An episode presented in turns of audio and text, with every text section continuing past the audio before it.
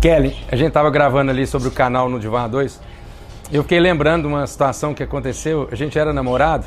Você não sabe que eu nunca te contei isso. Mas eu te peguei na sua casa pra gente sair.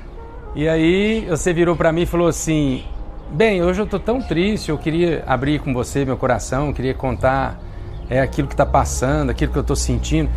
Aí eu fiquei pensando comigo, falei, não, meu Deus, né, que menina que eu fui arrumar para namorar contando problema, quer se abrir. Porque eu detestava esse negócio de ter que ficar contando as coisas e abrindo. Eu achava que a gente poderia ter uma relação conjugal, um namoro, mas não precisava ficar toda hora, ter que tratar. Né? Sabe aquele negócio da DR lá, né? Discussão da relação. Eu nunca achei que. E eu me enganei, né? Porque acabou que a gente foi consolidando o nosso namoro e eu percebi o quanto era importante Não, isso. e o quanto hoje é o contrário, né? Assim, diga-se de passagem, hoje o quanto ele quer fazer DR e às vezes eu não quero fazer DR, né? Isso muda, isso tem transformado. A gente tem visto assim o quanto a maturidade também vai nos transformando, tanto para melhor quanto para pior, né? Eu vejo que o Gilberto melhorou bastante nesse sentido, né? Você melhorou bastante nesse sentido.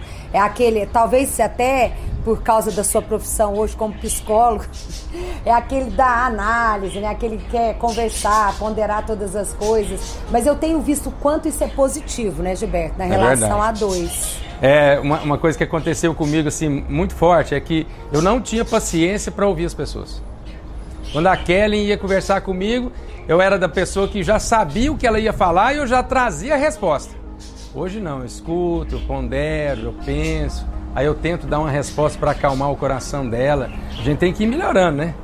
E tem melhorado, graças a Deus, né? Então, no Divã 2, falando sobre isso agora, né? Sobre DRs.